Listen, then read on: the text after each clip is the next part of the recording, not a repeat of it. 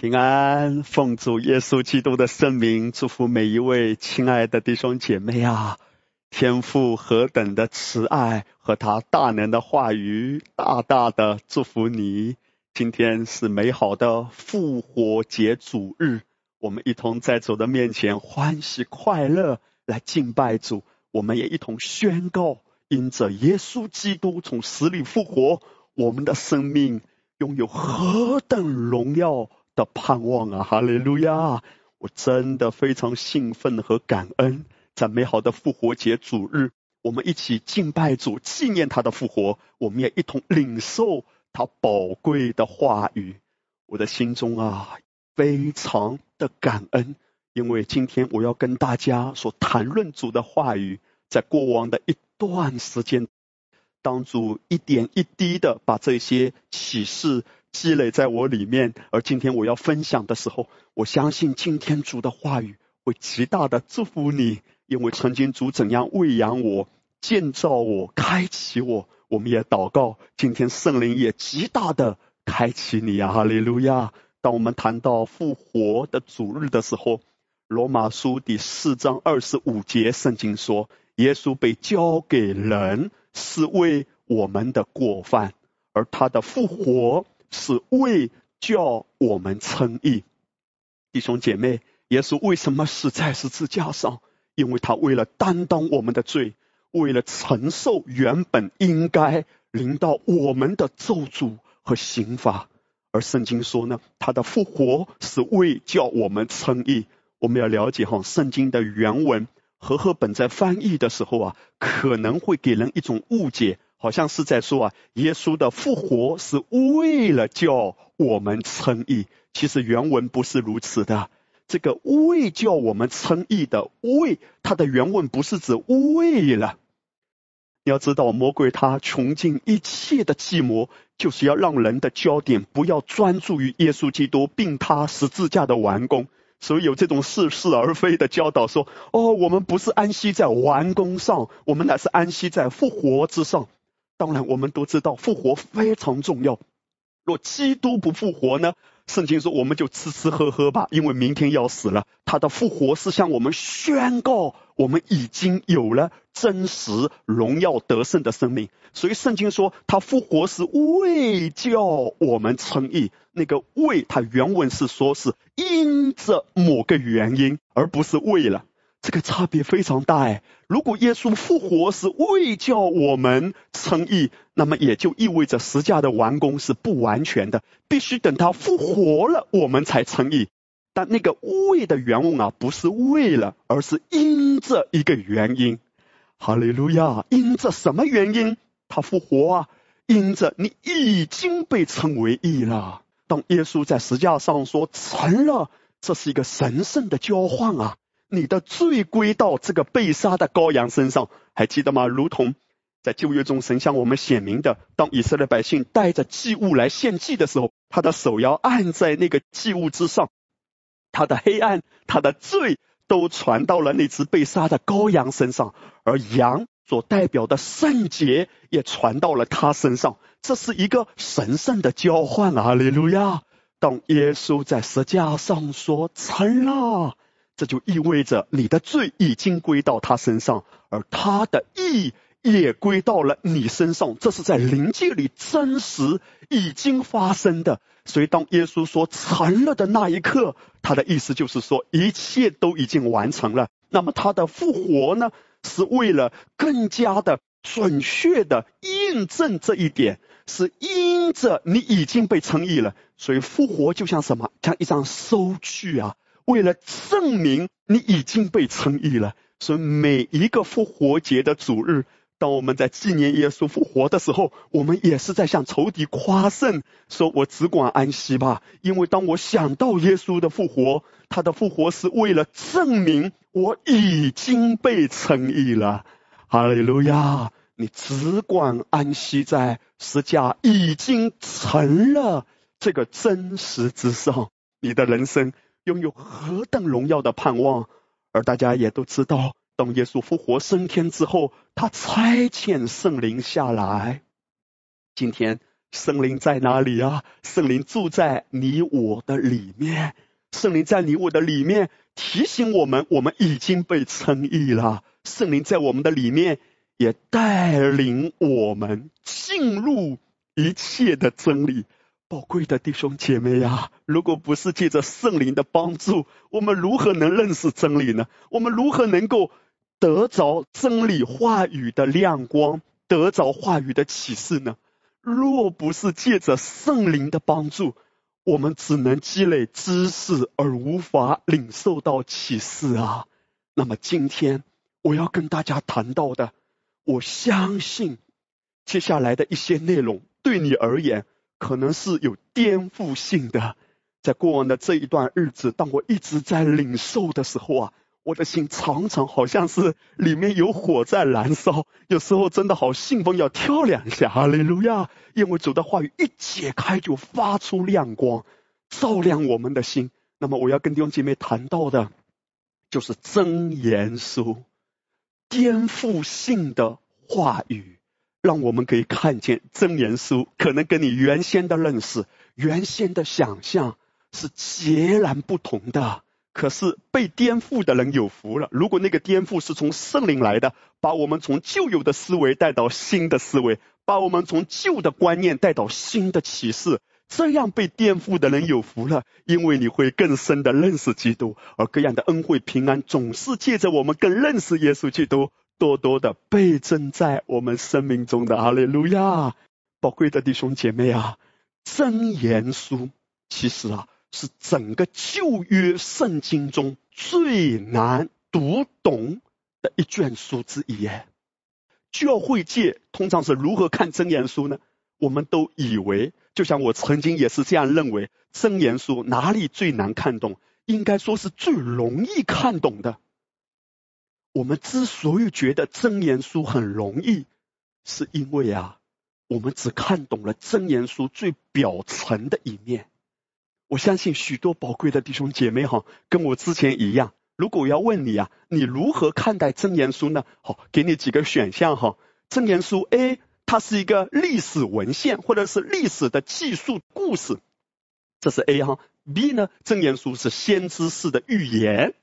第三呢，真言书。是道德格言，我不知道你会如何选哈。我相信很多弟兄姐妹跟我之前一样，一想到真言书，想到什么？真言书是一卷很好的道德格言哦，这是教导人怎样为人处事，尤其是教导下一代怎样好好做人，做一个好孩子、好学生等等。所以你就发现，尤其是我们华人的教会牧者啊。通常很愿意给弟兄姐妹，尤其是初信主的人啊，推荐两卷书。一卷呢就是旧约的箴言，一卷呢就是新约的雅各。因为这两卷书呢很容易看懂嘛，都是看起来哈教你怎么做，教你怎样行事为人的。但弟兄姐妹，今天我要跟大家谈到的就是。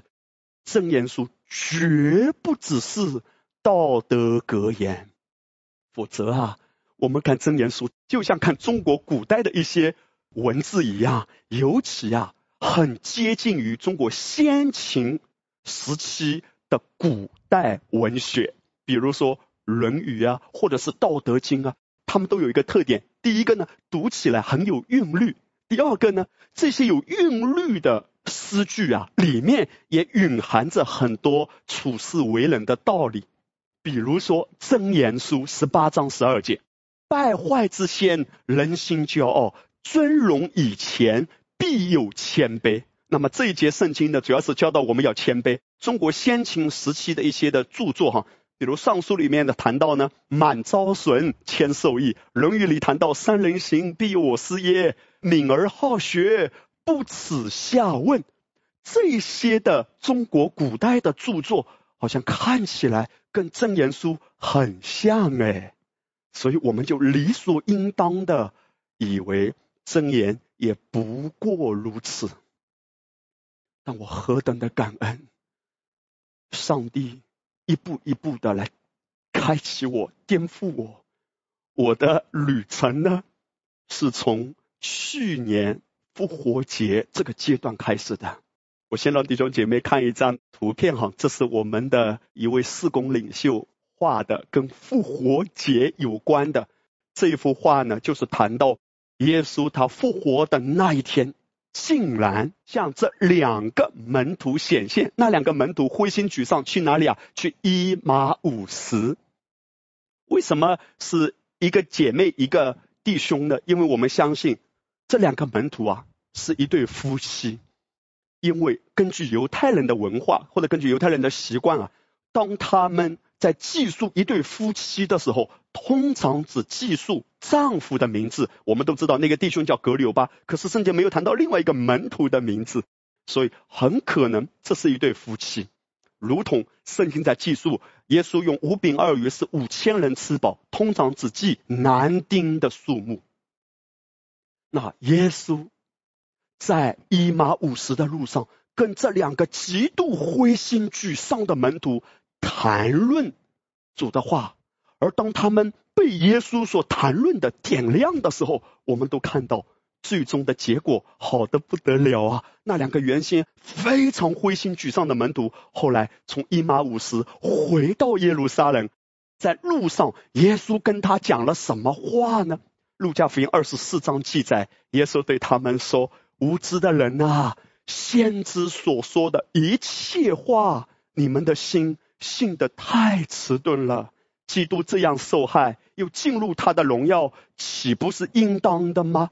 于是从摩西和众先知起，凡经上所指着自己的话，都给他们讲解明白了。当我在默想路加福音二十四章的时候。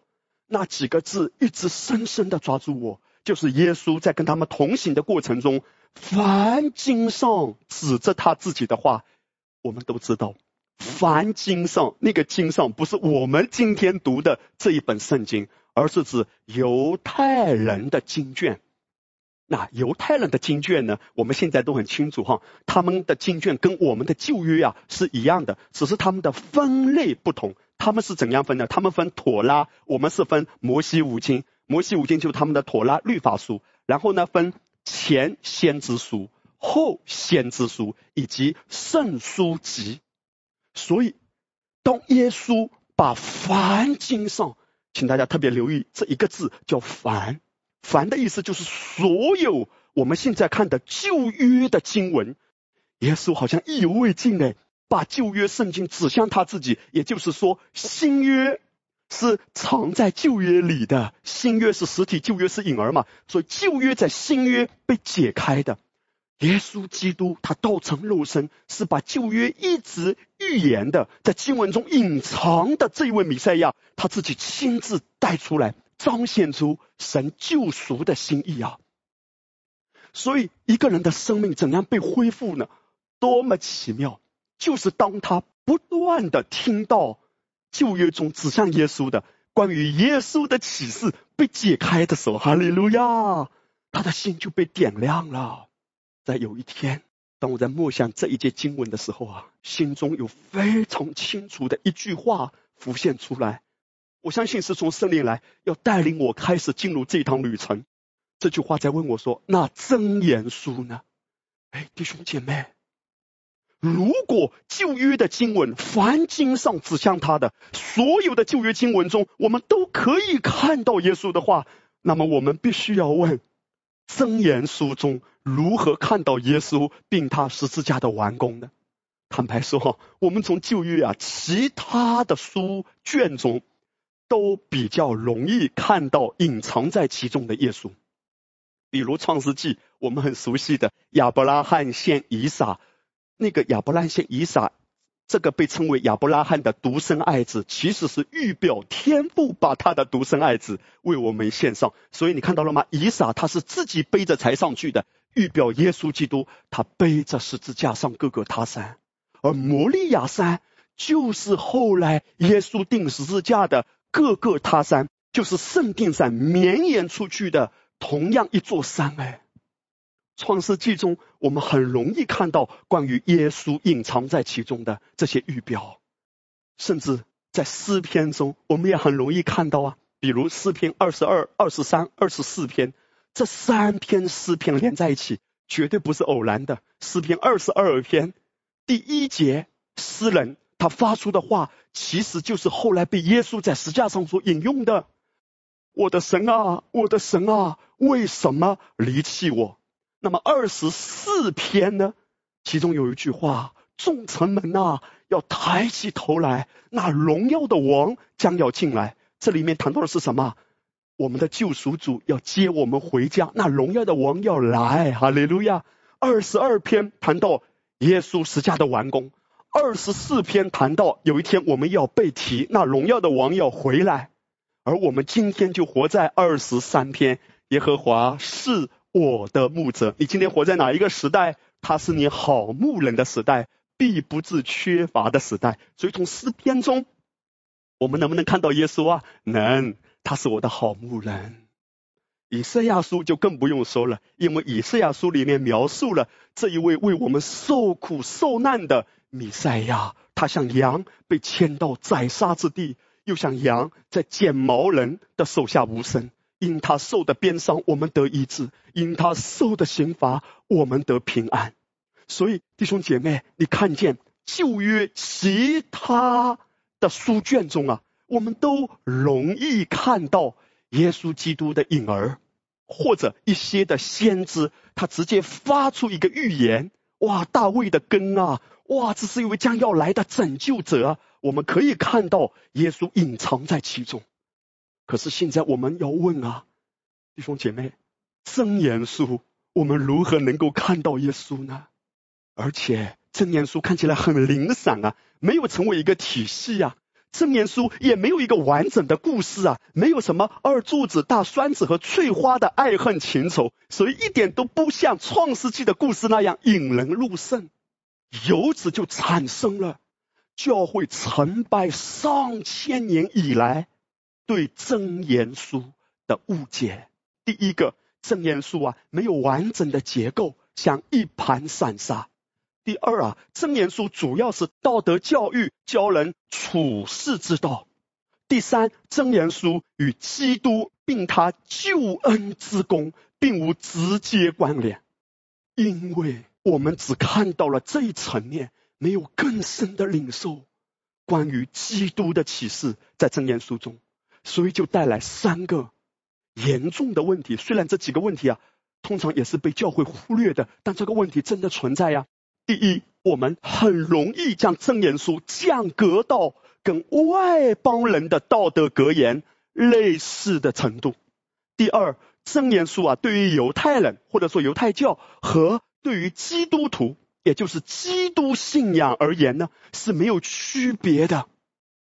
犹太人当他们看到旧约圣经的时候，他们绝对不会说：“哦，我们从这一卷书中啊，看到十字架已经完工，神向我们显明的爱。”他们没有办法看见完工的呀。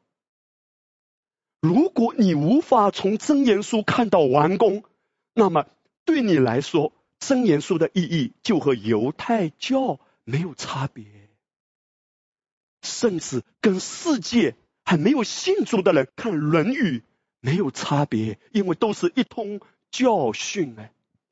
那么由此带来第三个更可怕的问题，就是仿佛啊，耶稣在说谎，因为耶稣说嘛，旧约的经卷都是指向他自己的。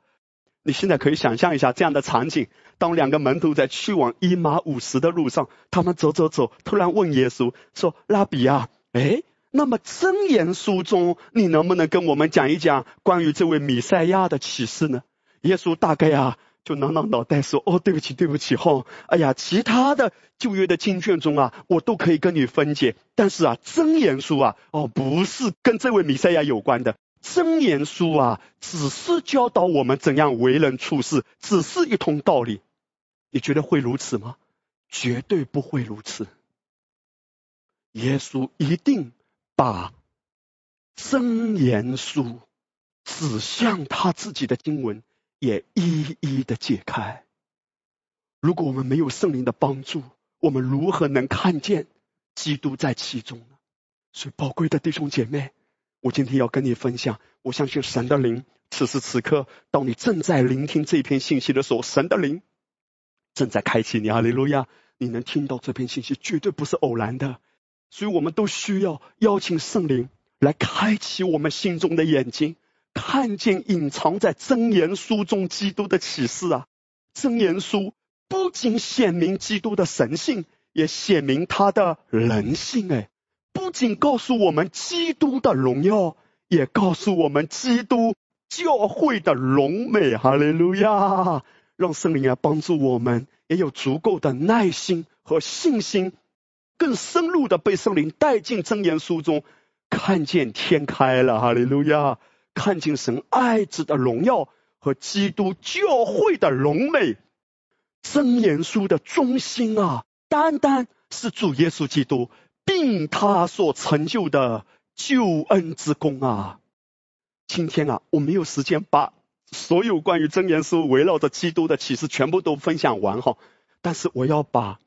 最重要的根基先建立起来，因为这一趟旅程，我相信主要带领我们越走越深，越走越甘甜。哈利路亚！那么真言书的根基是什么呢？就是真言书的第一章一到八节。如果我们读懂这八节经文，整卷真言书的脉络就开始建立起来。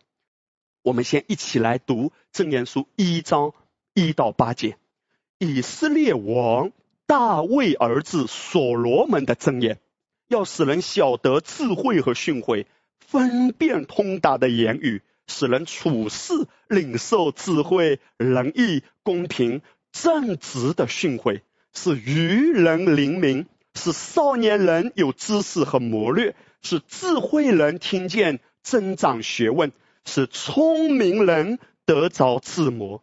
使人明白真言和譬喻，懂得智慧人的言辞和谜语。敬畏耶和华是知识的开端，愚妄人藐视智慧和训诲。我儿啊，要听你父亲的训诲，不可离弃你母亲的法则。在这里呢，我要先跟大家谈一个词，就是真言书一章八节所说的。我儿啊，哈利路亚！弟兄姐妹，你有没有发现，你在看真言书的过程中啊，圣经不断的出现这一句话，就是我儿啊，我儿啊，我儿啊，儿子啊，儿女啊，所以圣经不断出现这三个词：我儿、儿子、儿女。换句话说，真言书是写给儿女的。是教导儿女的，哈利路亚！今天你我的身份是什么人啊？我们是天父爸爸的孩子。在新约中，如出一辙的有另外一卷书信，也不止一次出现“我儿啊”。我相信弟兄姐妹马上都能想到，就是保罗写给他属灵的儿子提摩太，保罗用了同样的词。使徒保罗，他对旧约的经文一定是非常熟悉的。而当保罗这样子称呼提摩太的时候，是受了真言书的影响。他说：“我儿啊，你要在基督耶稣的恩典上刚强起来。”弟兄姐妹，当保罗称提摩太是我儿的时候，他马上带出一个词叫恩典。哈利路亚！唯独恩典使你恢复，唯独恩典使你刚强起来。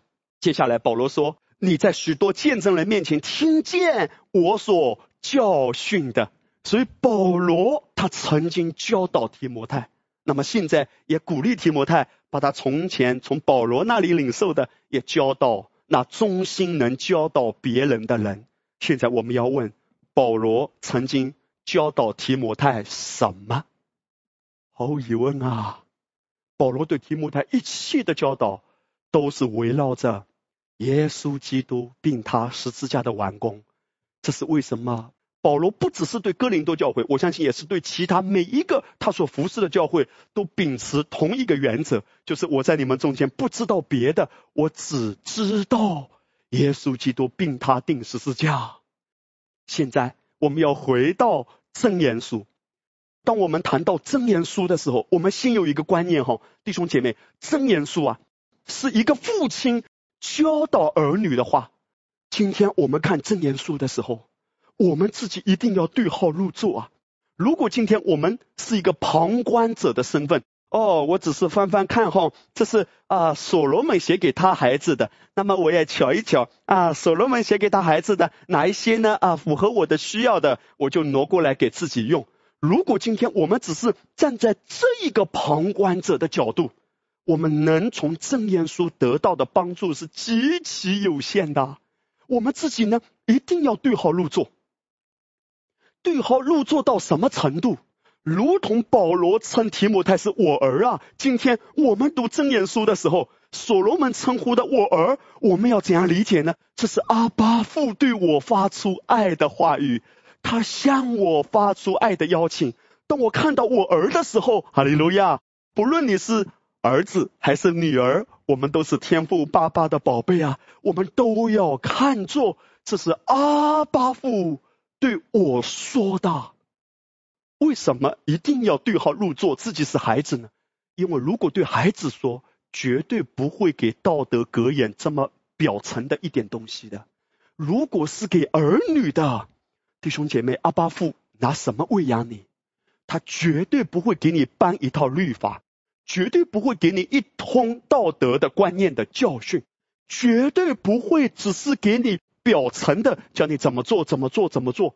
如果是这样子的话，为什么他要建立新约啊？因为旧约已经够了，教你怎么做嘛。今天我们是透过十字架的完工来看旧约的书，我们才能真正被喂养啊！不是所有的圣经的经文都直接写给你。但当我们透过十字架的完工去看的时候，经文就向我们发出亮光，对我们都有益处啦。所以，既然是天父对我说的，写给我的，那他绝对不会给我道德格言。弟兄姐妹，整个人类的历史，你看到的，没有一个真正靠自己的力量在神面前站得住的，全部都是失败的。因为人类的历史，自从亚当堕落之后，就是一个儿子、一个女儿跟父的关系出了问题。接下来一代又一代儿子、女儿迷失、堕落的历史，整个人类的历史都不断的向我们显明，人跟父的关系出问题，全部都失败。那么，我要引用这一段圣经。来更具体的解释，就是《路加福音》第三章，耶稣的家谱在《路加福音》第三章出现的时候，全部都是记述谁是谁的儿子。耶稣开始一直往前推的，一人看来他是约瑟的儿子，约瑟是希里的儿子。那么现在我们直接跳到三十二节。大卫是耶西的儿子，耶西是俄贝德的儿子，俄贝德是波阿斯的儿子，波阿斯是撒门的儿子，撒门是拿顺的儿子。三十四节，犹大是雅各的儿子，雅各是以撒的儿子，以撒是亚伯拉罕的儿子，亚伯拉罕是他拉的儿子，他拉是拿赫的儿子。三十八节，以挪士是赛特的儿子，赛特是亚当的儿子，亚当是神的儿子。哎，弟兄姐妹，我不知道你的感觉如何哈。我以前啊读这些家谱的时候啊，觉得索然无味，好像跟我没有直接关系，我很难从这个家谱中看到神要对我说什么。当然，我们知道，对犹太人来说呢，追溯家谱是至关重要。但对我们这些外邦信徒来说，家谱意味着什么？为什么神在这里不断的记述谁是谁的儿子，谁是谁的儿子？直到我后来领受恩典福音，我才真正恍然大悟。尤其是当我们开始明白罗马书第五章圣经所说的：“因一人的悖逆，众人成为罪人；照样。”因一人的顺从，众人也成为义了。为什么圣经在路加福音不断的出现谁是谁的儿子，谁是谁的儿子呢？从亚当堕落之后，哈，所有人的儿子，无论是耶西的儿子，耶西的儿子大卫嘛，后来大卫的儿子所罗门，包括所罗门的儿子，所有人的儿子，全部都堕落的。可是人的儿子，他们有没有受到教育啊？当然有受教育啊，但是弟兄姐妹，道德的教育、道德的格言，无法帮助人真正活出得胜啊！所以神在向我们显明，直到有另外一位，他被称为神的爱子，他道成肉身来到世界上。除非你借着这一位神的爱子，否则人的孩子永远是失败。但借着神的儿子，你可以拥有成功的人生。哈利路亚！因为神的儿子给你的不是一通道德格言，神的儿子给你的是拯救。你需要的不是说教，你需要的是拯救。神的儿子来，不是给你要求，不是给你说教，是给你生命。当你有了生命，哈利路亚，你就可以活出得胜的人生。罗马书第八章十五节到十六节，你们所受的不是奴仆的心，仍旧害怕；所受的乃是儿子的心。因此，我们呼叫阿巴父啊！当我们读真言书的时候，真言书绝对不是一通说教，因为他绝对不会拿这些来给我的。如果说教，他又把我带到律法里啊！他给我的一定是关乎他儿子和他儿子的完工，他儿子的生命。只有这样，身为在新约中的儿女，才能真正在恩典上刚强起来。现在我们要回到第一章一到二节，我们一个词一个词深入的来看。第一章一到二节，以色列王大卫儿子所罗门的箴言，要使人晓得智慧和训诲。弟兄姐妹看哈，这个晓得的原文啊，亚大，它的含义绝对不是留在知识上的知道，是很亲密的关系的。所罗门告诉他的孩子：“孩子啊，这个智慧和训诲不能留在你的头脑里，这个智慧和训诲一定要跟你发生很亲密的关系。”哈利路亚！嘿，弟兄姐妹。当我们谈到亲密关系的时候，我们就知道这绝不是指向律法。我先来解释这个认识啊，或者说这个晓得啊，在圣经创世纪出现的时候，就是圣经说亚当和夏娃同房，夏娃就怀孕了，生了该隐。那个晓得，那个认识，是指同房。哎，什么是同房？就是最亲密的关系，无话不说的。也就是说，神希望我们和智慧和训诲发生这一种极度亲密的、无话不说的关系。弟兄姐妹，同样这个亚大尔在创世纪第三章也有出现，就是当蛇来引诱人类始祖的时候。蛇怎么说呢？他说：“啊，你赶快吃分别善恶树上的果子吧。为什么神不让你吃呢？因为神知道你们吃的日子，眼睛就明亮了，你们便如神，能知道善恶。而我们都很清楚的知道，弟兄姐妹，在伊甸园中，两种树哈，一棵就是分别善恶树，另外就是生命树。那生命树就是预表基督的。”而分辨善恶术就是预表律法，所以魔鬼引诱人要知道善恶，魔鬼引诱人要跟律法发生关系，意思就是你要靠着自己的能力去辨别，你不需要凭信心而活，你不需要依靠基督吗？生命树预表基督，分别善恶术预表律法，魔鬼要把人带向律法，所以魔鬼他希望人知道的。是分别善恶。保罗如何形容律法？那用字刻在石头上属死的指示。十条诫命被刻在哪里？刻在冰冷的石块上。你还记得吗？耶稣曾经释放了一个被鬼压制的人。那个人住在哪里？住在坟墓里。圣经说他每一天拿石头砍自己，遍体鳞伤。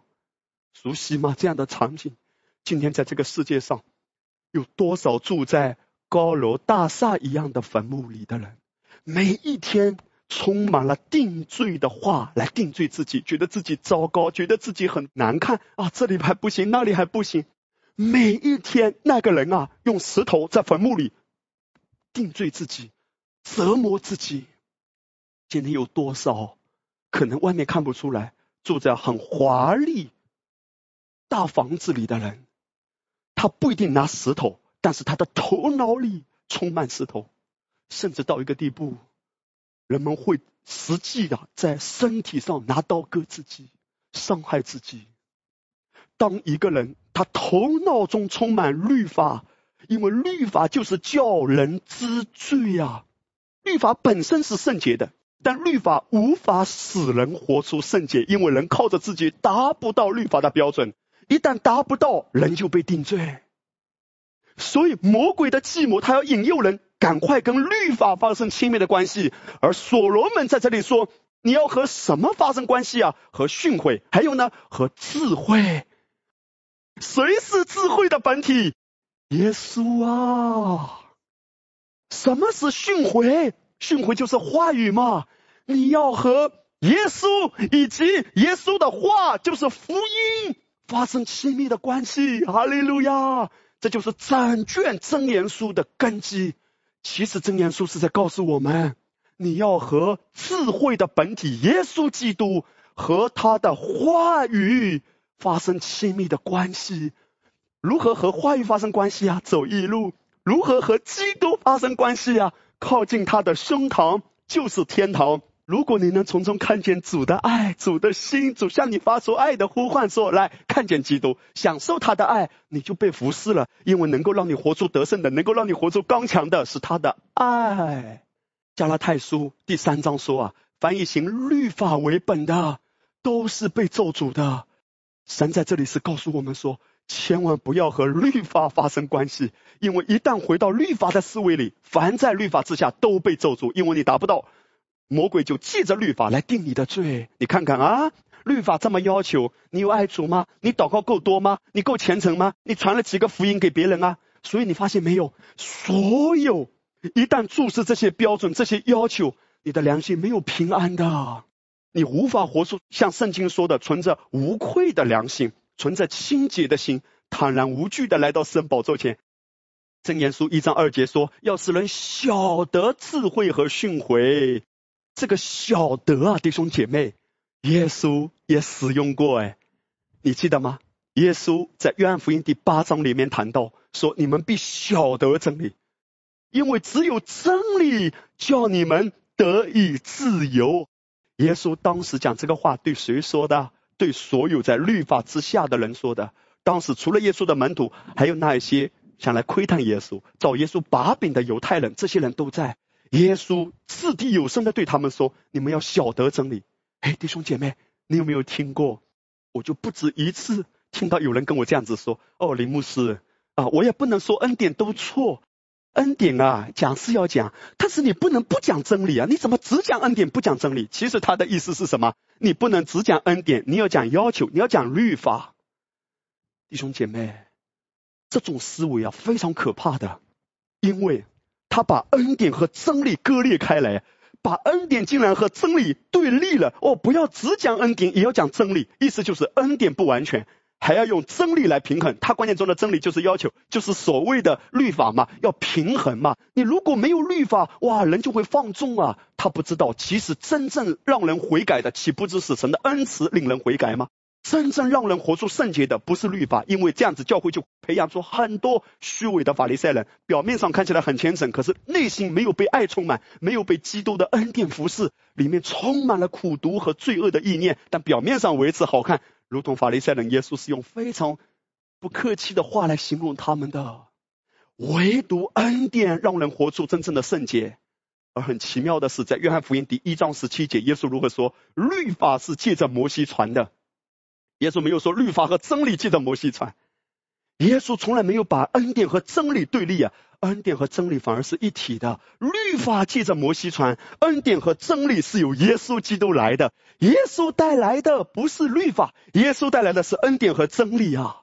那你说恩典和真理就是两样事物啊？所以不但要讲恩典，也要讲真理。可是你如果留意约翰福音一章十七节，恩典和真理是借着耶稣基督来的，在希腊文里面那个来的动词竟然是单数。哇，雷路亚！你要知道为什么神用希腊文？因为希腊文有非常细致的、复杂的文法。如果这是两样东西，哦，恩典是一样，真理是一样，那个来那个动词啊，一定是复数的。可是当神在称恩典和真理的时候，其实神把恩典、生理视为一样哎，如同我们今天讲到蛋炒饭的时候，你不可能说哦啊，服务员啊，请给我来一份鸡蛋加一点饭，你不会这样说。这个饭里面有蛋也有饭，简称蛋炒饭。你无法把蛋炒饭的蛋和饭分裂开来，那样的话就不是纯正的蛋炒饭。如同今天你无法把恩典真理割裂开来，若不然，它既不是恩典，也不是真理。哈利路亚！当耶稣论到恩典的时候，耶稣直接说，恩典的同一体就是真理，而真理的同一体就是恩典。它对立的另一面是什么？摩西带来的律法。弟兄姐妹，神要让我们和智慧的本体和这一位智慧本体所带来的恩典发生亲密的关系啊！智慧我们知道了，就是指基督啊。那训诲就是指主的话语嘛，也就是福音啊！弟兄姐妹，这一段经文啊，是整卷真言书的根基。我们每天都需要基督和他的福音，我们需要被福音喂养，也被福音纠正。当你和智慧以及训诲，就是福音主的话发生关系，你就能分辨通达的言语。那个分辨通达的言语的意思，就是你能够更深的吸收、消化进来，不是一知半解，不是留在头脑上，而是真的吸收进来，你的生命就茁壮成长，就可以活出主的荣耀。哈利路亚！那现在我要特别解释，就是这个训诲。如果你看原文的解释啊，这个训诲的翻译叫做管教，哇，好像听了有点怕啊。我每一天要和智慧以及管教发生关系。弟兄姐妹，读圣经啊，我们今天去看的时候，一定要透过十字架的完工的。什么叫做管教呢？你要知道，今天主如何管教我们，他最重要管教我们的方式，就是借着福音管教你呀，就是借着主的道来纠正你呀。那个管教不是说哇，我要给你什么病，哇，我要让你出车祸，哇，我一定要让你发生突发事件。那个管教最重要的就是他的恩慈，领我们悔改啊。这就是为什么神在旧约中也向我们显明，当祭司们在会幕中服侍的时候，在会幕的圣所有一个发光的器具，就是金灯台。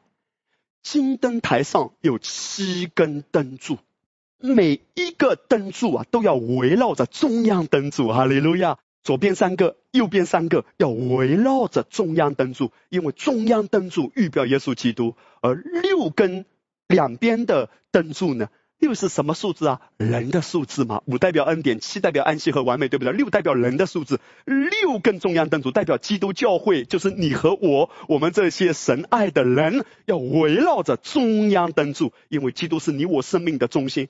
但问题来了，因为当时他们往里面放橄榄油，然后有一个灯芯被点亮发光的时候呢，烧烧烧，灯芯啊会烧出黑头，那黑头烧出来了。那个灯芯啊，可能会稍稍稍稍滑落下去，就不能发亮了，或者那个亮度啊就很微弱了，有黑头，有黑头咋整呢？啊，不能用化妆品，这个黑头啊，一定要有祭司每一天晚上和早上，他要拿着金剪刀，那个金剪刀，哈利路亚。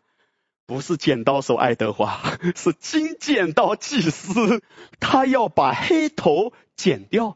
当我们的里面畅通的时候啊，我们是流通的管道，主喜乐充满我心。我们的里面啊，管道畅通的时候，流露出来的是喜乐，是平安，是自由。哈利路亚，是接纳，是怜悯，是宽广，是饶恕。但是当我们疲惫了、灰心了，而柱子又论断我，翠花又瞟了我三眼，所以在这种伤害里呢，啊，我们这个灯芯啊滑落下去了，灰心了、软弱了、没力量了，心里拔凉拔凉了。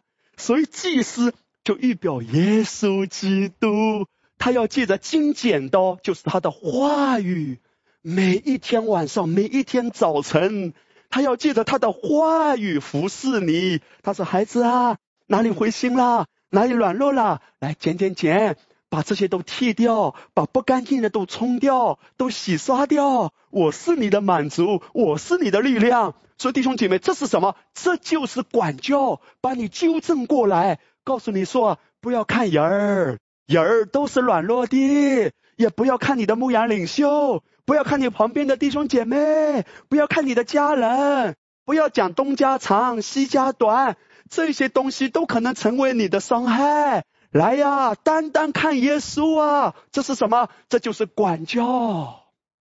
哈利路亚。当我们被主的福音管教，他告诉我们说，他爱你，永不改变。你存心不可贪爱钱财，因为主说，我总不撇下你，也不丢弃你。你看，这是什么？这就是管教嘛。如果你真的知道主永远爱你，主你永远与我同在，你就不会贪财，你就不会贪婪。接下来呢，我们要来看另外一个词，就是智慧。哈利路亚！第二节说嘛，要使人晓得智慧和训诲，分辨同党的言语。刚才我们已经解释训诲了，现在我们要着重来谈智慧这个含义。那请问，何为智慧呢？智慧是一种方法吗？一种成功的途径吗？智慧是一种格言吗？一种教训吗？都不是，基督信仰的核心内容就是神的爱子为我们死，并从死里复活。哎，今天他成为我们的智慧、公义、圣洁、救赎。这是哥林多前书一章三十节。换句话说，智慧就是指基督啊。所以读真言书时啊，你会不断看到一个词，就是智慧。而智慧不是一个概念，不是一条格言，智慧是一个人，他的名字叫耶稣。换句话说啊，真言书绝不是告诉俺们你需要道德格言来帮助你活出成功，你需要的是一位救主啊，你需要的是被智慧的本体所拯救啊。如果你知道很多圣经的知识，包括知道很多恩典福音的知识。依然帮不了你多少的，我不能说哈，恩典的知识一点用都没有，但是对你的帮助很有限的，因为你要发生亲密的关系是跟一个很具体的这位有位格的神啊，就像人有人格，神有神格，他是又真又活的，你要和他发生关系。而不只是知道这些格言、这些道理，因为这些道理救不了你，唯独真理能救你。真理和道理的差别是什么？道理教你怎么做，但道理没有能力。真理不只是给你方向，真理给你力量。哈利路亚！许多的道理，三岁小孩都知道，但八十岁的长辈可能都做不到啊！弟兄姐妹。从现在开始，我鼓励你啊！每一次当你读到智慧的时候，你不再是把它当做一种知识、一句格言哈，你把它当做一个又真又活的神，因为他就是主啊，他就是智慧的本体基督啊。下面我要列举几处经文，让大家可以从中看出基督一直隐藏在其中啊。箴言书一章二十节，圣经说：“智慧在街市上呼喊，在宽阔处发声。”当你把耶稣带进去的时候，圣经就活过来了。箴言书中出现跟智慧有关的经文，你几乎都能从新约中找到相应的画面。哎，耶稣有没有发出呼喊？有啊。约翰福音第七章，节期的末日就是最大之日，耶稣在众人中间站着，高声呼喊说：“你看到了吗？耶稣的心多么迫切呀！”信我的人，要从他的腹中流出活水的江河来。圣经说，耶稣呼喊，哈利路亚！这就是真言书给我们的画面。智慧在街上呼喊，代表耶稣爱我们的迫切。真言书二章二节，侧耳听智慧，哈利路亚。二章六节，因为耶和华赐人智慧。律法是借着摩西传的，恩典和真理是借着耶稣基督来的。而他是如何来的？神爱世人，甚至将他的独生子赐给我们。耶和华赐人智慧。正言书二章十节，智慧必入你心。今天基督不在外面，伊玛内利在我里面，他直接跟我的灵合为一了。保罗也说，基督在我身上不是软弱的，乃是有大能的。在哪里？不在外面，在里面。箴言说二章十六节，智慧要救你脱离淫妇。这里面讲到说，我们如何活出圣洁的生活。这世界充满许多的诱惑，而今天唯独被爱充满，被基督充满。你们随从圣灵，就不放纵肉体的情欲了。当你与圣灵，圣灵也被称为基督的灵，与他亲密相交，他自然帮助你活出得胜的。正言书四章六节，不可离弃智慧，智慧就护卫你。其实诗篇第五天也谈到说，必有恩惠如同盾牌护卫着你，而恩惠也翻译成恩典，就是希伯来文的哈善。恩典的本体就是指基督，基督护卫你啊！圣言说四章七节，智慧为首，谁要得智慧？让基督在你生命中凡事上居首位。智慧就是指基督。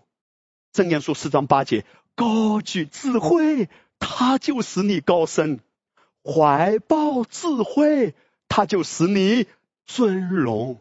当你高举基督。他就使你高升，弟兄姐妹，在多年以前啊，我听到屏幕师分享这句话，一开始啊，我还没怎么听懂，渐渐渐渐，我开始明白他到底说什么。他说啊，当你高举耶稣，神就高举你；你若不高举耶稣，神无法高举你。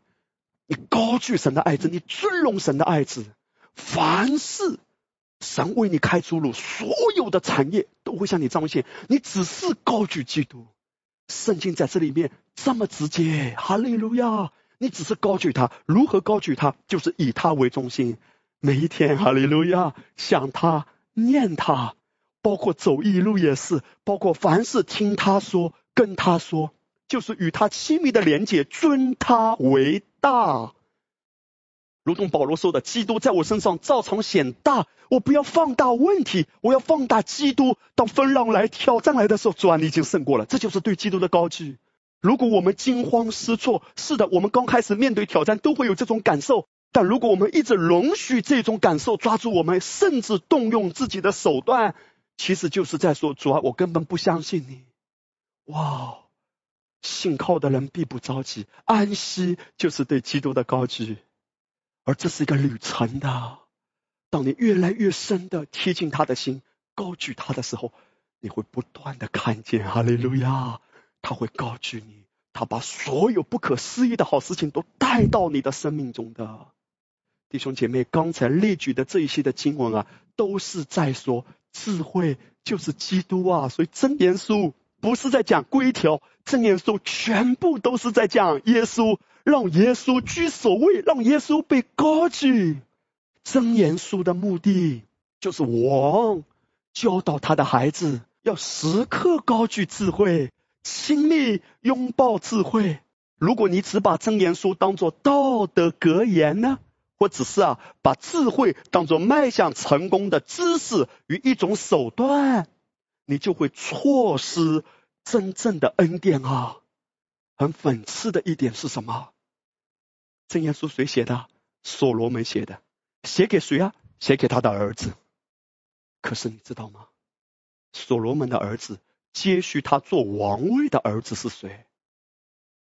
就是罗伯安。我刚才说非常讽刺的是，罗伯安是什么人？是非常败坏的一个王哎，是因着他的愚昧，因着他的狂妄，他的骄傲，包括他的不幸。导致整个以色列分裂，分成南国和北国。哇，多么让人惊讶！啊！所罗门写真言书，真言书也被称为智慧书卷啊。可是他写给他的儿子，他的儿子毫无智慧可言哎，他的儿子反而是极其败坏、极其狂妄、极其无知。发生了什么，弟兄姐妹？你看到了吗？神都很诚实的让先知啊把这些全部都记载下来，他在告诉我们什么？听好，今天你我也是一样的。当所罗门跟他的儿子分享这些话的时候，就是我们现在看到的真言。如果你没有从中看到基督，你没有和智慧发生关系，你只是把它当做一通教导、一通格言，哦，要怎么做，要怎么为人，你什么好处都得不着，到最后罗伯安还是败坏。哇，你的爸爸是所罗门又怎样？被称为最有智慧的王又怎样？每个人都跟阿巴夫单算的，哈利路亚！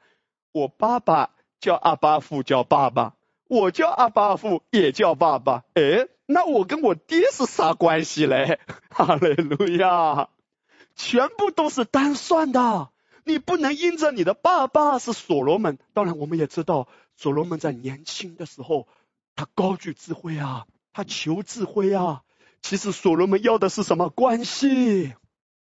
当所罗门自己和智慧的本体有关系，就是今天我们在恩典之下所看见的和耶稣基督有关系。你看到所罗门的荣耀啊！四八女王来访问的时候，四八女王说：“我听到耳中啊，曾经在我来看之前已经不得了了，但是现在我来看了，我曾经听的你多么辉煌，多么荣耀，还不及我现在看的一半啊！”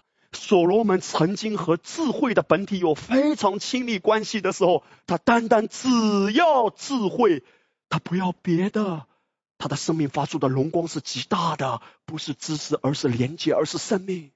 可是到后来，所罗门他虽然拥有这些知识，但没有亲密的关系，到最后什么都没了。所罗门在年老的时候也是很败坏的。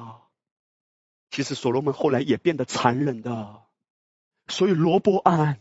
也一样，罗伯安他虽然拥有这么宝贵的教导，但是因为他没有看见真言书真正的核心是显明基督，没有和基督有关系，所有这一些知识的格言什么都帮不了你。非常遗憾的是，弟兄姐妹，今天啊，如果你还在追求世界的知识，哎，我怎么样才能成功呢？哇，从《论语》中可以看见成功的人生。哇，从中国的文化中，哇，我们找到成功之道。弟兄姐妹，我们不是全部都否定，从某个层面来说，也可以给人些许借鉴吧。但是真正能够让你蒙福的，不是世界的成功之道，不是三十六计，不是孙子兵法，怎么样应用在商业上，应用在职场上，所有这些方法。都有尽头，你没有看到吗？人的道路都有尽头，否则为什么耶稣要来啊？耶稣来就是告诉我们说，管你是中国哪一个子啊，老子、孔子，还是其他什么子，所有人的理学、人的教导、圣经，全部都成为像律法一样世俗的小学。而今天你在基督里是长大成人，你是吃干粮的，吃干粮就是吃所知之意的真理，以及在坦然无惧的关系里，因为幔子已经裂开，阿巴父向你发出邀请说：“来吧。”和我亲密的连接，他带你如鹰展翅上腾，奔跑不困倦，行走不疲乏，在你的家庭中、职场上、商业中、人际关系、你的健康、生命的每一个领域，是借着关系把你翱翔起来，是借着关系让你的生命发旺，是借着关系，哈利路亚！再多的恩典知识，如果不是借着关系，到最后还是萝卜安。你吃再多的萝卜也不能去火啊！无论白萝卜还是胡萝卜，不是不好，可是萝卜啊，不能借着自然之物、自然界的话语，让他的人生走在正确的轨道上。萝卜安呐，你吃再多的萝卜也不安呐！能够使你身体健康、凡事兴盛的，是借着基督的道和他的关系，让你的魂兴盛，凡事都兴盛。弟兄姐妹，我们再看几处真言书谈到智慧的经文啊。真言书五章一节，我儿啊，要留心我智慧的话语。真言书八章十一节，智慧比珍珠更美，一切可喜爱的都不足与比较。真言书九章一节，圣经说，智慧建造房屋，凿成七根柱子。我要特别解释一下这节经文。圣经说，智慧建造房屋。以前啊，我没有读懂真言书第一章的前面几节的时候，这些经文啊读过就跳过了。但是啊，你一旦看懂第一章的前面几节，接下来的真言书就很容易看懂了。什么叫建造房屋？弟兄姐妹，你留意啊，那个房屋在圣经原文中，其中一个含义就是圣殿哎，哈利路亚。换一句话说，智慧建造哎，智慧就是耶稣，耶稣亲自建造圣殿。那个房屋也可以翻译成会幕。当然，到新约中，我们都知道，就是指教会啊。所以耶稣同样他自己讲过这句话，他说：“我要把我的教会建造在这磐石上，阴间的权柄不能胜过他。”弟兄姐妹。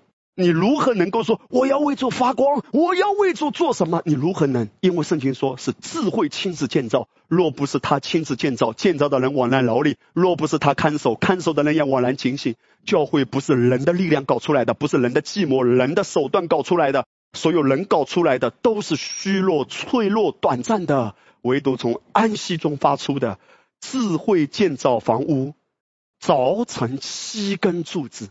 为什么七根柱子？七在圣经中代表安息，神的教会是安息的教会，是领受满意的。与此同时，七也代表完全，借着基督的拯救，教会已经完全没有瑕疵了，洁白如雪了。看外面，我们都有一些软弱和问题，但是看本质，若有人在基督里，他就是新造的人儿，就是已过，都变成新的了。你拥有全新的生命，基督如何，你在世上也如何，凿成七根柱子，而七根柱子，弟兄姐妹，也是代表教会的丰富性啊！你还记得启示录第二章和第三章，神透过使徒约翰写信给教会，几个教会？七个教会。启示录二章一节，那右手拿着七星。在七个金灯台中间行走的，所以凿成七根柱子是代表神的教会啊，以弗所教会、士美拿教会、别加摩教会、推亚推拉、撒迪、菲拉铁菲、老底加教会。而很奇妙的是，启示录中的这七个教会啊，每一个教会，神都想借此来彰显他的心呢。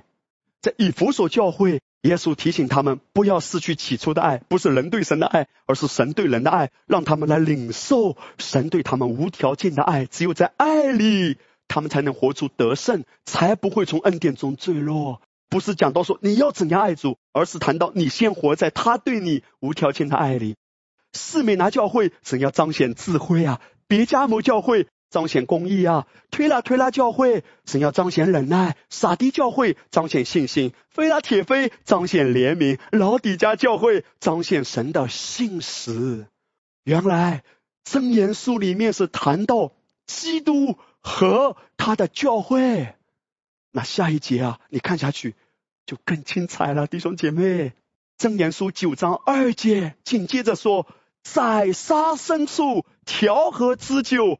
百色筵席，以前读不懂啊，现在一目了然。在神的家中，在神的教会中有什么？有筵席，宰杀牲畜，调和织酒，预表什么？我相信你一定能给出正确的答案了。原来圣餐都隐藏在正言书中，哎，指向什么？基督的完工。还记得吗？当以色列百姓出埃及的时候，他们每一家。每一户都宰杀牲畜，那预表将要来的弥赛亚为我们死、为我们复活的那位被杀的羔羊。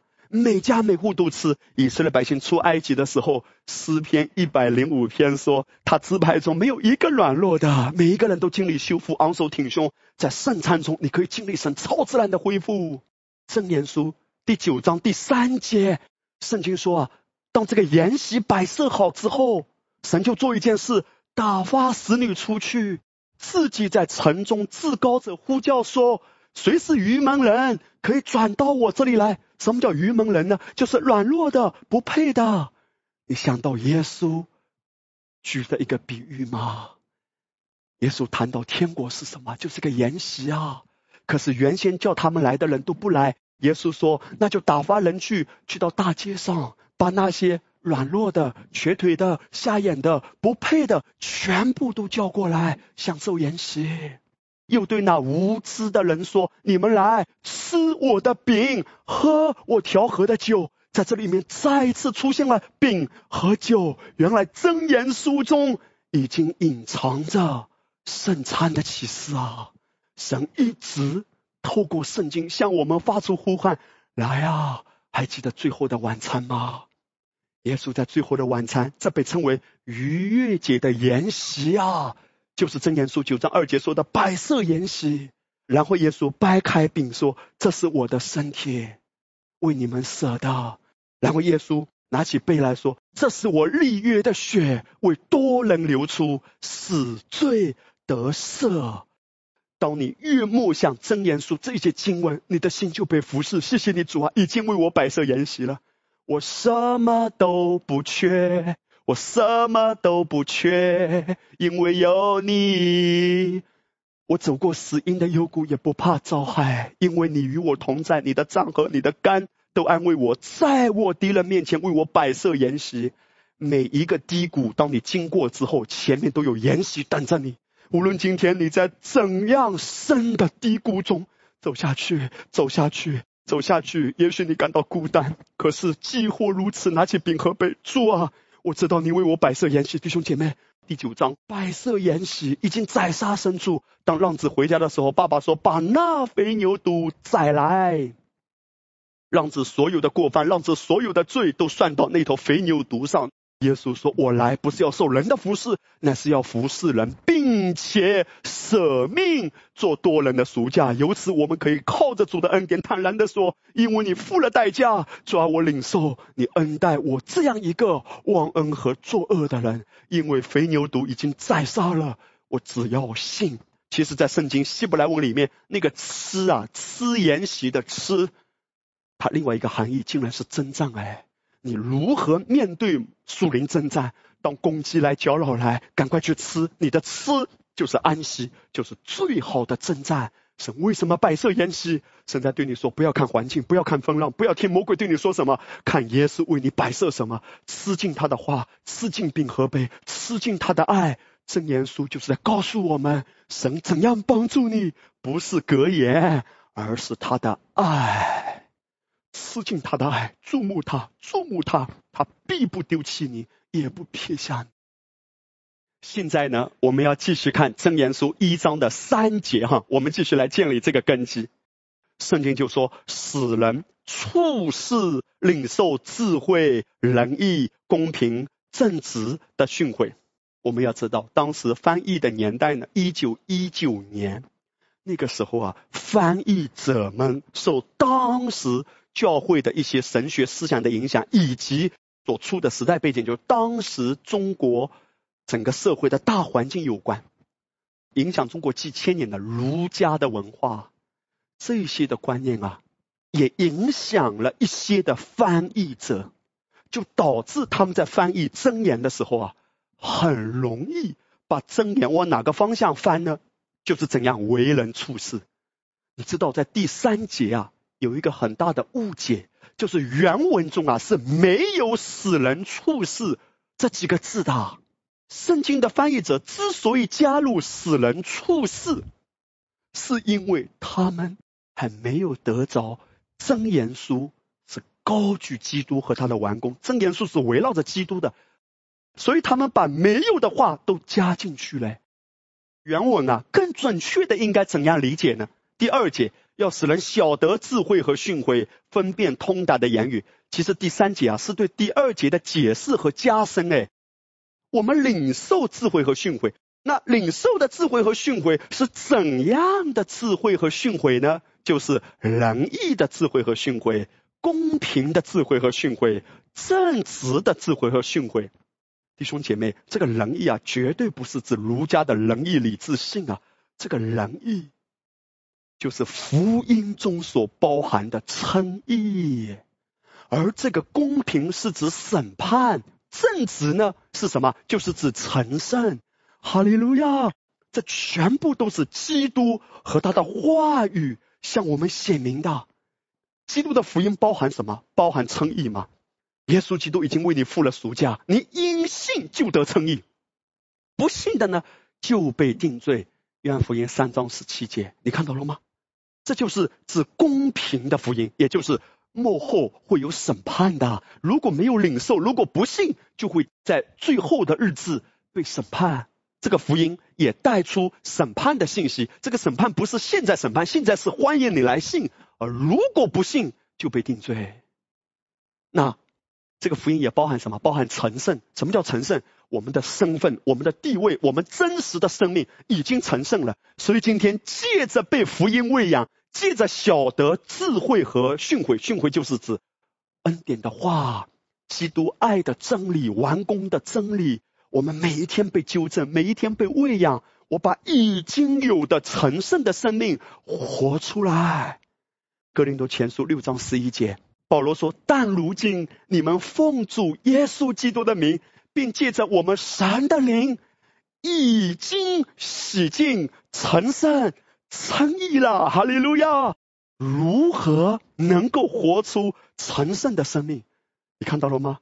不是借着外在的要求，不是借着人的教训，是借着被福音喂养。弟兄姐妹，今天在你的生命中有任何的隐藏的一些引证啊，都不要定罪。我们不是鼓励人犯罪。但既或你的生命中还有一些瑕疵，你首先必须要牢牢的认定真实的身份，真实的你是怎样，已经与基督一同坐在天父宝座的右边，他已经完美的接近了你，已经完美的使你称义了，已经完美的使你成圣了。你知道在律法的教导中啊，他们会告诉你说，哦，你称义是称义了，但你还没有成圣，成圣是一辈子的过程。成圣是要记着不断的啊读经祷告，要虔诚的爱主，这是成圣的旅程。圣经却掷地有声的说，你已经成圣了，真实的你，而成圣的生命记着你不断的吃。换句话说，活出成圣的生命是不费吹灰之力的，是很轻松的。不要再纠结自己的软弱，这个还不够，那个还不够。哎呀，我这个臭脾气咋就改不了呢？哎呀，我这个坏习惯咋就改不了呢？弟兄姐妹，不是借着你的克制，不是借着人的功、人的功、人的义，都像污秽的衣服，你还是在否认十字架的完工吗？还是在说主做成的还不够，还要靠我自己的克制？你只要吃就好了，一切都是吃出来的。哈利路亚！就像今天啊，我也有很多的习惯啊，可能有一些的习惯。让别人也许没那么舒服的，比如说啊，好，我有时候讲到的时候，自己啊又忘了，语速太快了。弟兄姐妹，耶稣爱你，耶稣要拯救你，耶稣要在你的生命中行的哦，太快了，你看到了没有？有时候啊，哦，里面的这个负担流出来的时候，靠自己控制不住，但是感谢主，不要靠自己克制。如果靠自己克制，那麻烦来了。我一边讲道，我一边还要不断的敲警钟，慢一点，慢一点，太快了，太快了，像机关枪一样，不要哇，那我就一心两用了。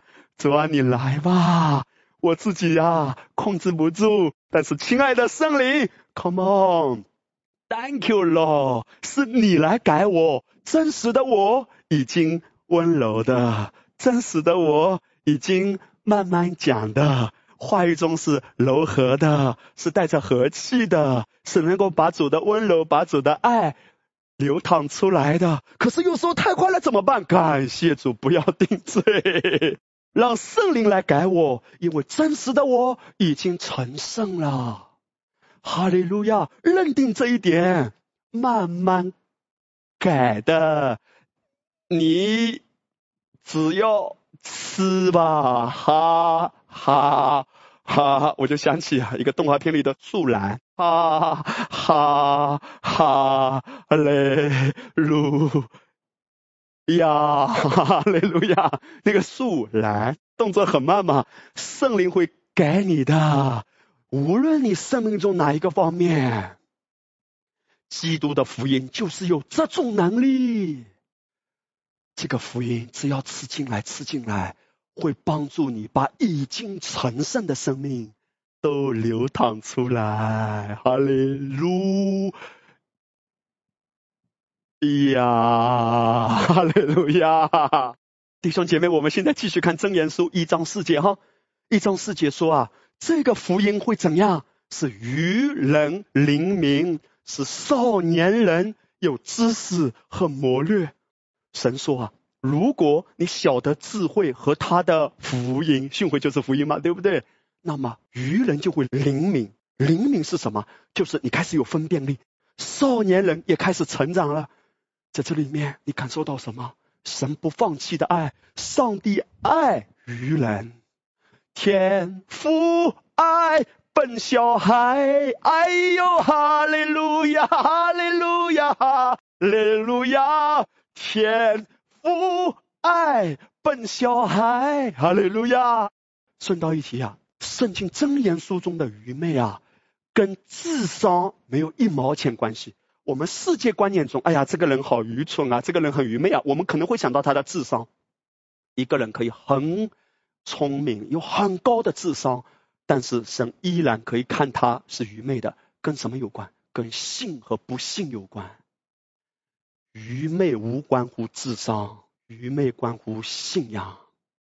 换句话说，再聪明但是不信，都是雕虫小技；再高的智商，可是不信，依然在神的眼中是恶的。但是神不放弃啊，因为他愿意拯救啊！哈利路亚。那少年人呢？其实也跟年纪无关。少年人通常谈到的是什么？一个幼稚的人。你看到啊，如果一个人不在主的恩典中成长，他可以有很高的年纪，生得很早，但也可能啊很幼稚的。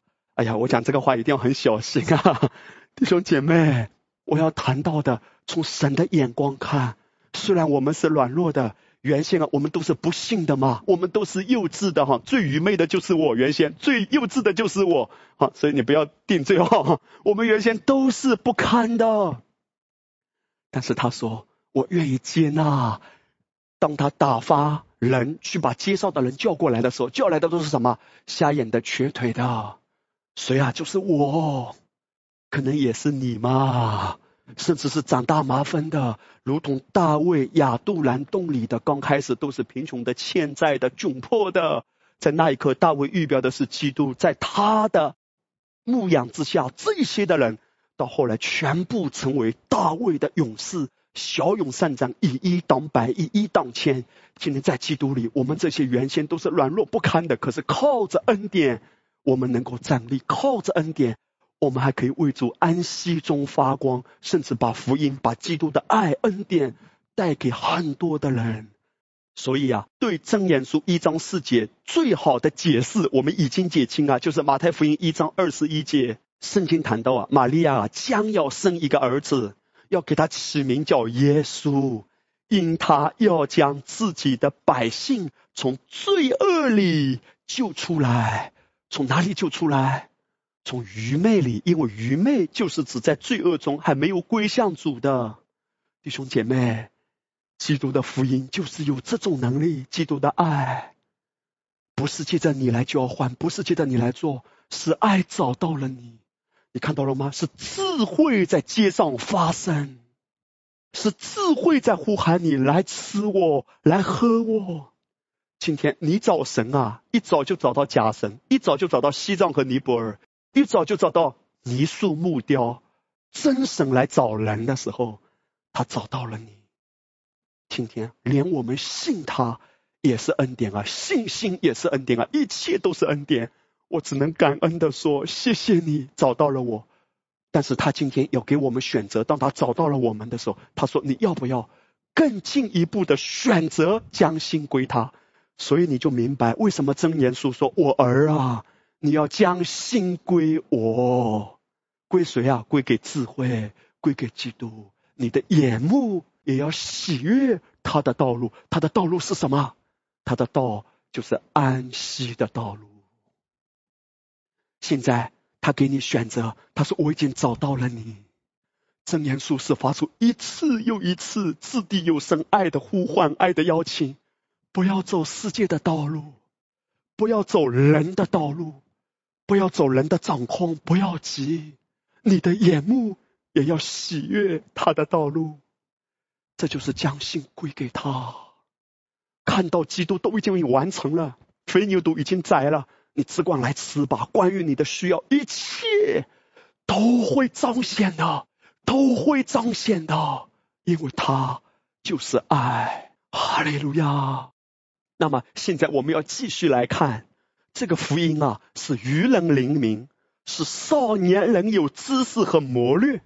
那么第五节呢就精彩了，因为圣经更进一步谈到。你怎么样才能够增长呢？因为增长学问嘛，这个学问不是知识，这个学问是生命啊，是关于基督和福音的认识啊。你如何能增长呢？弟兄姐妹，秘诀在哪里？就是使智慧人怎么样听见？哈利路亚！在这里面啊，又谈到一把钥匙，就是你的生命如何成长，你如何更多的认识基督，你如何更多的经历恩惠和平安的倍增，借着听见。已经接近罗马书第十章十七节，信道是从听道来，听道是从基督的话来。原来神在告诉我们说，你如何能够看见自己的生命成长？如何离开幼稚？如何离开愚昧？你的生命不断的成长成熟呢？借着听。然后你就会得着自魔，那个自魔不是指做坏事的魔略啊，而是指被正确的引导。所以第六节说，使人明白真言和譬喻，懂得智慧人的言辞和谜语。那个谜语啊，是指这些比喻啊，这一些的寓意啊，隐含在其中的话。记着什么？一直的听，一直的听。弟兄姐妹，你看到了吗？这就是福音。在你生命中彰显的秘诀啊，信道是从听到来。那在你中间行异能的，是因为你行律法呢？是因为你守住这些格言呢？每天逼自己要做这个要做那个呢？还是单单记着你听信福音？哈利路亚！听什么？听福音。福音记得随传。圣经说，懂得智慧人的言语。智慧人是什么人？与主有亲密的连结，并且把天赋的心。天赋的心是什么？已经完工了，你安息吧。这些的智慧人把神的福音传讲出来，你只要持续的听。而很奇妙的是，这个智慧人的原文是复数，哎，所以这里面的智慧人是指什么？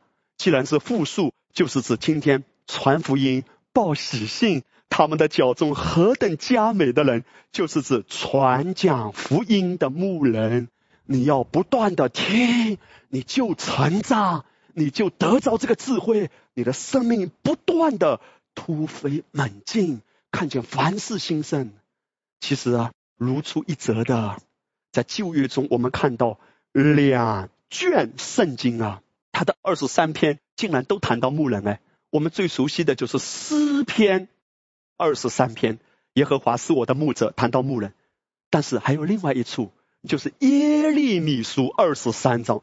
二十三章第四节，我必设立照管他的牧人。那个牧人就是复述，说这个牧人啊，不是指耶稣基督，这里的牧人就是指传讲十字架完工福音的这些牧人。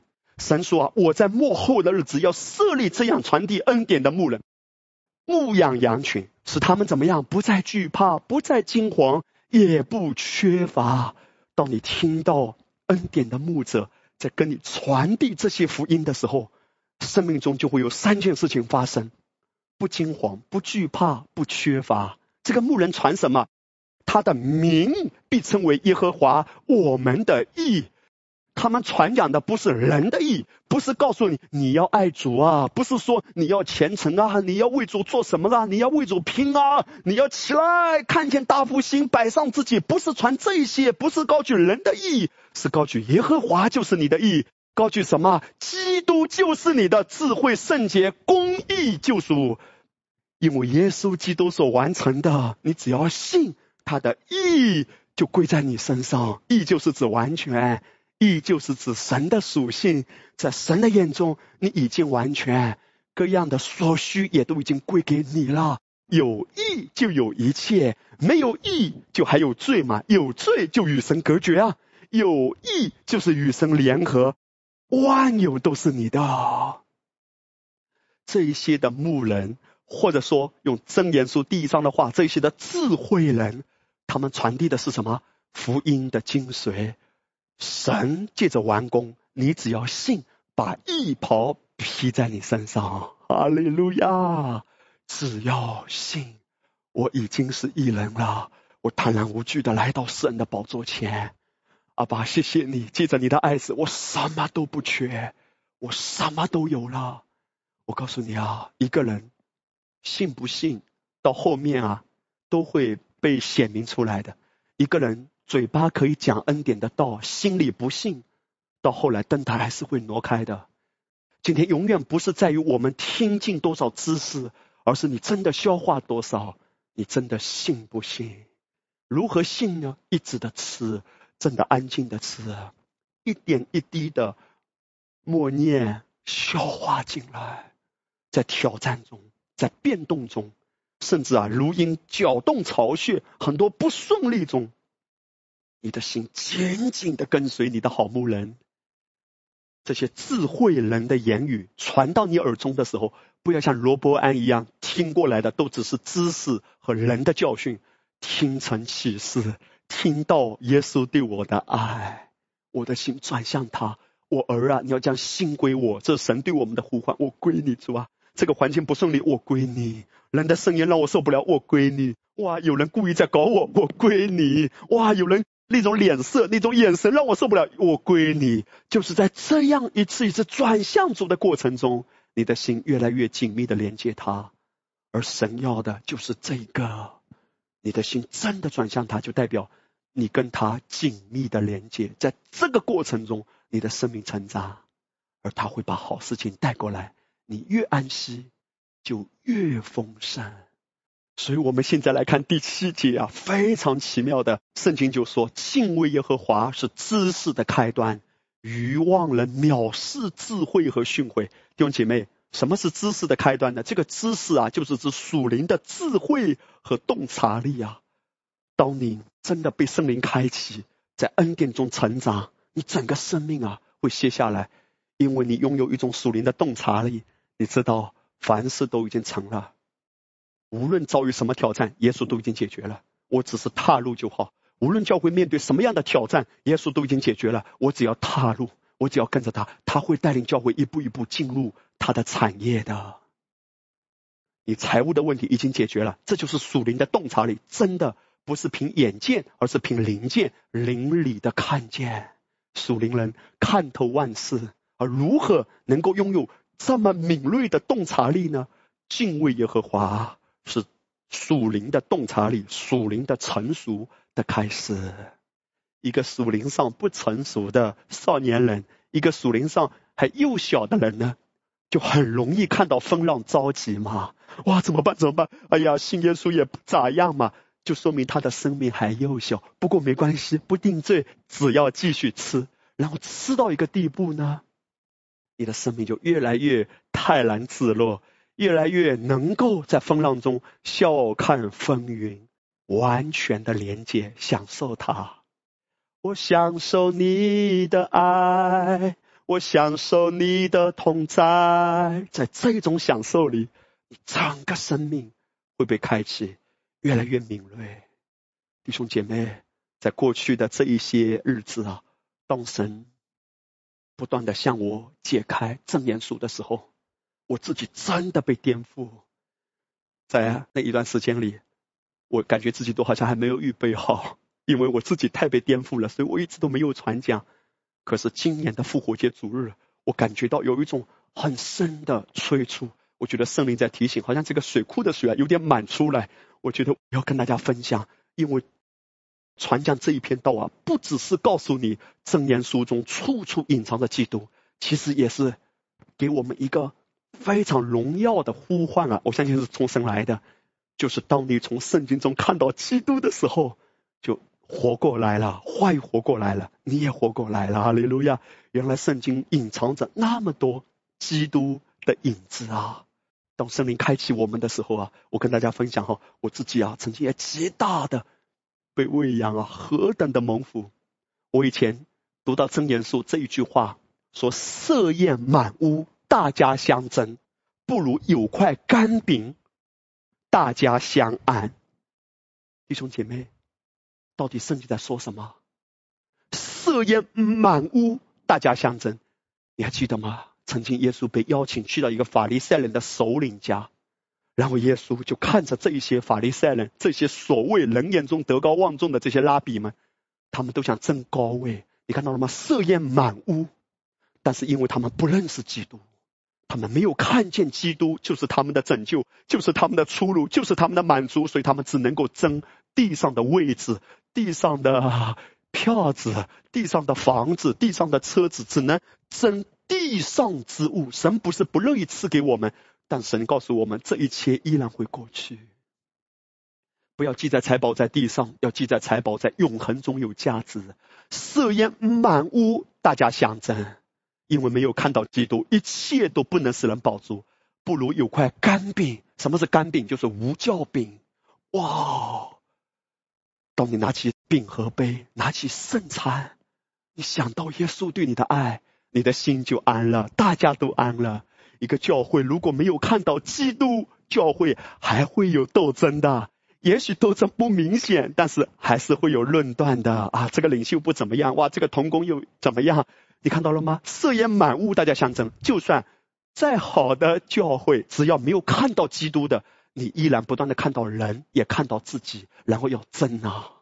包括在职场也一样。可是如果你看到肝病，看到无教病，看到耶稣对你的爱，那个肝病原文中包含就是丙靴，这个丙靴就是当圣餐被掰开的时候，丙靴。是担到耶稣为我们的缘故受苦受难，被鞭打，被折磨。耶稣这样爱我，夫复何求啊！而且我在基督里一切都有了，大家相安，我的心都安了，因为耶稣爱我。哇！当我们读懂真言书第一章，真言书别的经文都解开了，圣灵也向我解明。原来我们一直以为的真言书三十一章就是最后一章讲到才德的妇女，我相信现在很多家人们都能领悟到了，那个才德的妇女谈到的是谁啊？其实是预表基督的心腹，就是教会。哇！真言书第一章以荣耀的基督和他的福音开始，真言书的最后一章其实是谈到基督教会、基督心腹的荣光。如果透过基督看真言书三十一章，会耳目一新。神向我们解开哈利路亚！真言书三十一章是谈到基督眼中的教会，而曾经让我极被触动的三十一章二十五节，能力和威仪是他的衣服。基督的幸福，今天教会是有能力的，因为基督就在我们的里面。基督。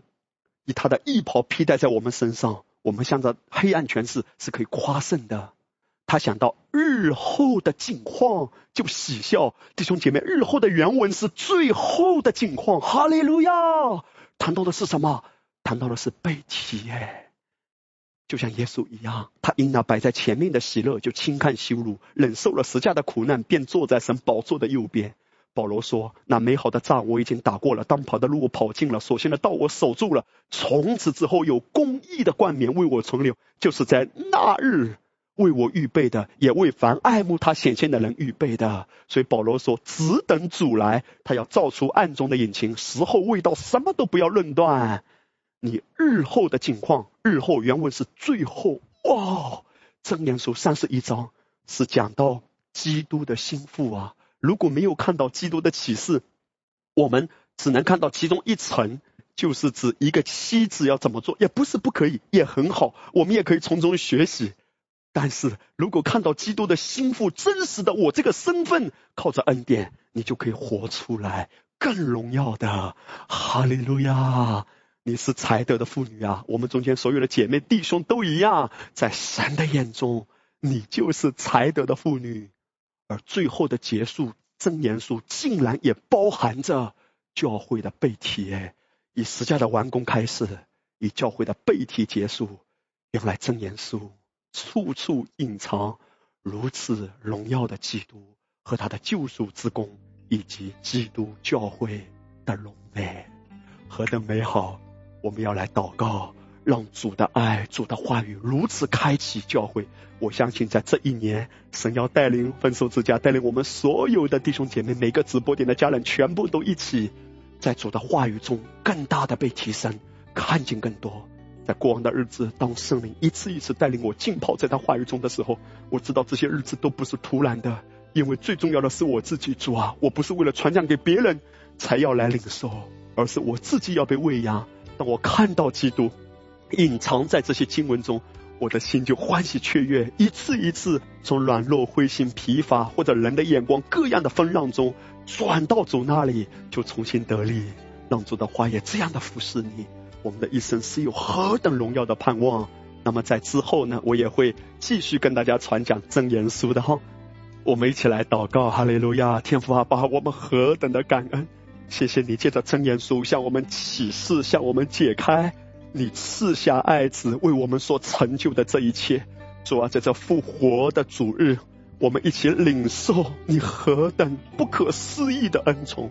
你的复活是宣告我们已经称义了，也已经被洗净，已经成圣了。主啊，当我们看见真言书中你隐藏在其中的时候，我们的心就深得滋润。因为你在告诉我们说，我们世界的道路走不通的，人的道路有尽头的，可是唯独你的道路，唯独你所完成的。当我们透过真言书再一次看见你所完成的这一切的时候，我们的心真实的可以安息，继续开启我们，继续点亮我们。如此的祷告，奉耶稣基督得胜的名，阿门。